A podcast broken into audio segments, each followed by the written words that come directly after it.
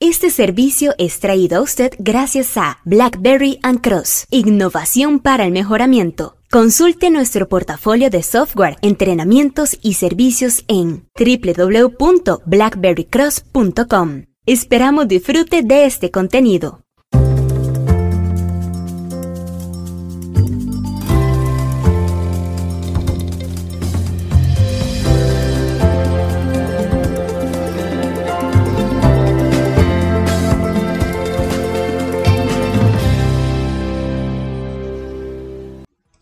Datos. Oh, cuántos datos tenemos.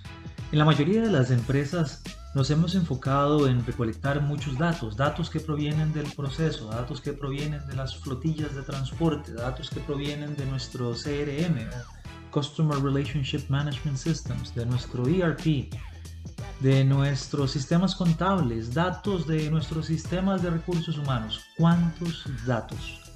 Y con frecuencia no hacemos mucho con ellos. Usted dirá, no, no, no, no, a mí no me pasa eso. Hablemos un poco, y es justamente de, lo que le queremos invitar a platicar en esta serie que llamaremos De los datos a la sabiduría, en donde plantearemos diferentes ideas, le conversaremos a usted para que usted nos retroalimente sobre su experiencia con cómo convertir los datos en sabiduría. Le saludo a Omar Mora desde Blackberry Cross en San José, Costa Rica. Esperamos que esté muy bien. Gracias por unirse a estas sesiones que transmitimos tanto en formato de podcast como en formato de video, sea por nuestros canales de SoundCloud, Spotify, YouTube, Vimeo y otros más. Son programas que traemos a usted con el propósito de aumentar la intensidad de sus programas de mejora continua, innovación, ingeniería de calidad y similares. Iniciamos de los datos a la sabiduría y creemos que con uno de los puntos más convenientes a entender, el modelo, el muy conocido modelo para algunos DIKW. DIKW es un modelo que significa datos, data. La I viene de information, información en inglés. La K de knowledge en inglés, conocimiento. Y la W de wisdom. Tenemos muchos datos, datos que usted está adquiriendo por medio de sus plataformas de Internet of Things o IoT o Industrial Internet of Things. Industrial, Industrial Internet of Things es la parte industrial que hemos creado ya el Internet de las cosas. Pero ¿realmente estaremos convirtiendo todos esos datos en información o se quedará la mayor parte de ellos almacenados en grandes repositorios que dicho sea de paso, pagamos muchas veces sea hardware o servicios en la nube para almacenar esos datos? Y esa información algunas veces procesamos una parte, pero no necesariamente nos da conocimiento de nuestros procesos porque no la tratamos de la manera correcta y eso eventualmente no concluye en darnos más sabiduría sobre la toma de decisiones. Ya lo decía T.S. Eliot hace algunos años, ¿dónde está la sabiduría que hemos perdido en conocimiento? Note usted, ¿dónde está la sabiduría que hemos perdido en conocimiento? ¿Dónde está el conocimiento que hemos perdido en información. Y probablemente T.S. Eliot no conocía de este modelo de IKW, pero qué sabio en realidad esto que nos dice, ¿verdad? Buscamos sabiduría, pero no construimos suficiente conocimiento o tratamos de construir mucho conocimiento, pero no adquirimos sabiduría. Tratamos de conocer mejor el por qué y cómo suceden las cosas, pero lo que tenemos es un montón de información que no sabemos cómo procesar o no la procesamos de forma correcta. El modelo de IKW nos acompañará durante todas estas sesiones, sin duda alguna, y nos llevará a la importancia de poder ir convirtiendo estos datos en información que luego evolucionen a conocimiento, que evolucione a sabiduría. ¿Es esto parte de su estrategia de administración de datos en la compañía?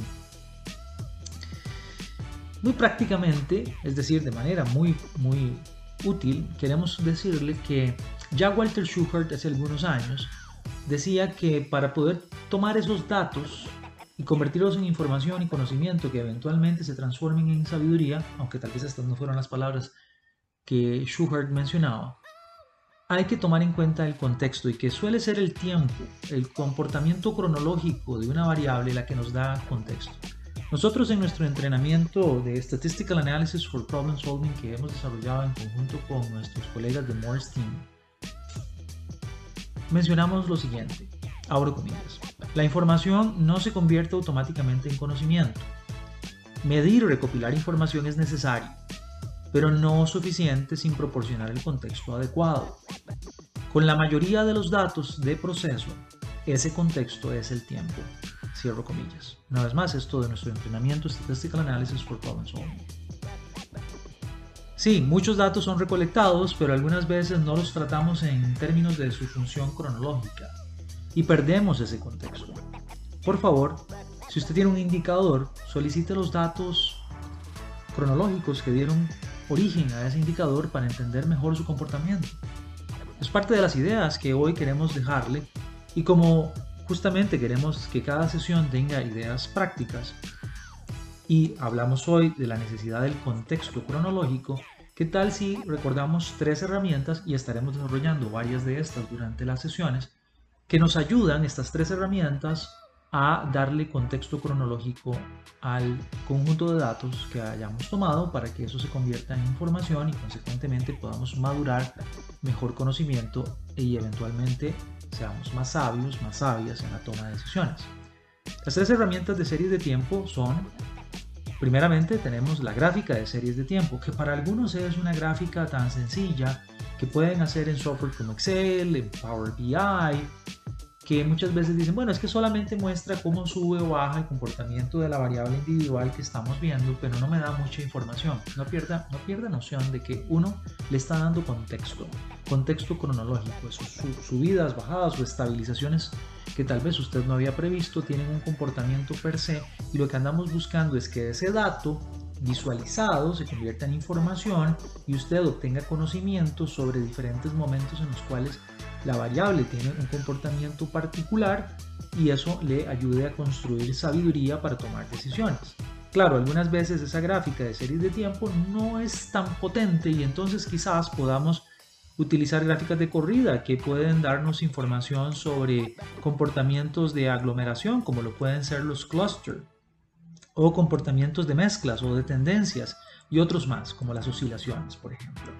Y también tenemos que las gráficas de corrida, vamos a, decirlo de esta manera, las gráficas de serie de tiempo, las gráficas de corrida las gráficas de conducta del proceso son como familia, son, si nos quiere poner usted así, son como primos o primas que se relacionan de alguna manera y esa manera es el contexto cronológico.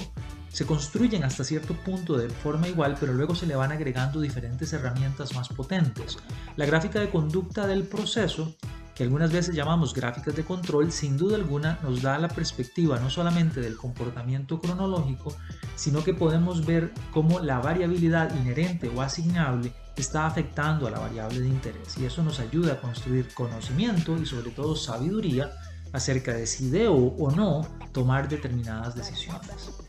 Bien, estas gráficas las iremos desarrollando en esta serie que hemos llamado de los datos a la sabiduría, en donde Claro, termino el día de hoy en este capítulo, en esta cápsula, recordándole que si usted quiere profundizar en estos temas, pues nos acompañe en esta serie, que la puede encontrar una vez más en, SoundCloud, en Spotify, en, principalmente en YouTube, donde puede ver la versión de video que acompaña un diagrama que elaboramos normalmente con My Manager, que es uno de nuestros aliados, y ese diagrama también lo puede acceder usted en nuestro blog i4is.blackberrycross.com pero también puede acceder a entrenamiento, entrenamiento, capacitación para usted. Cómo usar estos gráficos de control o gráficos de conducta del proceso, algunas veces circunscritos dentro de la técnica llamada Statistical Process Control o SPC, pero si usted trabaja en servicios, cómo utilizarlos si trabaja en manufactura, o bien tomar un programa completo, muy amplio, muy, muy bastante